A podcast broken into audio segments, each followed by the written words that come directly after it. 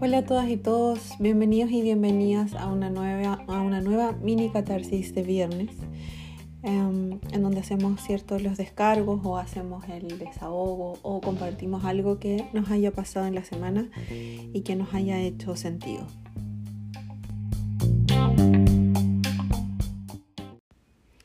En la mini catarsis de hoy me gustaría mm, instarlos a pensar em, en hacer cosas que dan miedo. Esa es como la frase que se me ha venido a la cabeza estos últimos días y que dije me gustaría compartirla en la mini catarsis a ver si es que hay alguien a quien le resuena. Hacer cosas que dan miedo, como lo dice la frase, obviamente genera resistencia, porque el miedo siempre es algo de lo que queremos escapar o que queremos evitar. Em, últimamente en mi vida personal me ha tocado enfrentar cosas que me dan miedo, no terribles ni, ni comparables a otras situaciones de otras personas, eh, afortunadamente, pero sí situaciones que a lo mejor venían repitiéndose hace mucho tiempo y que, como yo siempre eh, manifiesto, eh, sobre todo en psicoterapia, muchas veces lo incómodo se puede hacer conocido y se puede hacer, em, nos puede hacer vivir cómodos con la incomodidad. Nos puede hacer acostumbrarnos a algo que nos tiene a medias o que no necesariamente nos permite como manifestar ese potencial que tenemos o esa curiosidad que nos generan algunas cosas que quisiéramos intentar en la vida.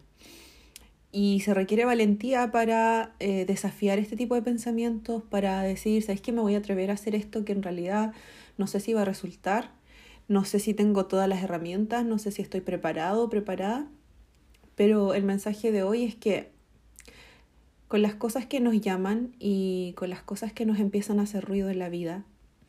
lo más probable es que nunca va a haber un momento en donde nos sintamos 100% preparados o preparadas, ya sea para iniciar terapia, ya sea para iniciar o terminar una relación de pareja, ya sea para mantenerte o salirte de un trabajo, ya sea para iniciar un proyecto nuevo. Eh, el motivo que sea, si no es algo habitual en nuestra vida, nos va a dar miedo y no necesitamos tener todas las herramientas a nuestra disposición en este minuto preciso para poder decir em, voy a intentarlo. Sí tenemos que ser inteligentes, ¿cierto? Y, y, tratar de buscar, ojalá, algunas por lo menos que nos permitan como empezar a pavimentarnos el camino, pero no todas. Y eso es algo que me ha dado vueltas esta semana. Creo que sería rico que nos compartieran sus experiencias, si es que Em, les ha rondado en la cabeza a lo mejor algo que, que em, hay una parte de ustedes interna que a lo mejor ni siquiera es tan lógica, pero que los estimula a decir como, oye, me, me quiero dirigir hacia acá, pero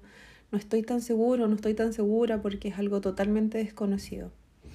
Creo que em, nos merecemos hacernos como esos, darnos esos cuidados. Esto también, a mi parecer, es parte del autocuidado, de decir, me merezco algo mejor, me merezco saber qué es lo que hay detrás de esta incógnita,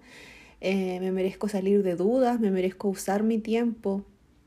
y me merezco buscar la forma. No solamente quedarme con las ganas, sino que buscar la forma y eso me va a hacer sentir un poquito más seguro, un poquito más segura para dar el paso. Así es que esa, esa, es la mini catarsis de hoy día, la reflexión que les tenía. No es tanto desahogo, al contrario, em, al menos a mí me tiene bien contenta como empezar a, a, darle vueltas a algo que en algún momento se vio muy abismante, pero que con la práctica y con el atreverse, finalmente, al menos a mí me ha permitido como darme cuenta de que el proceso no es perfecto ni es lineal, pero que poco a poco uno puede ir encontrando herramientas en el camino y ir descubriendo y saliendo de dudas, que es lo más importante.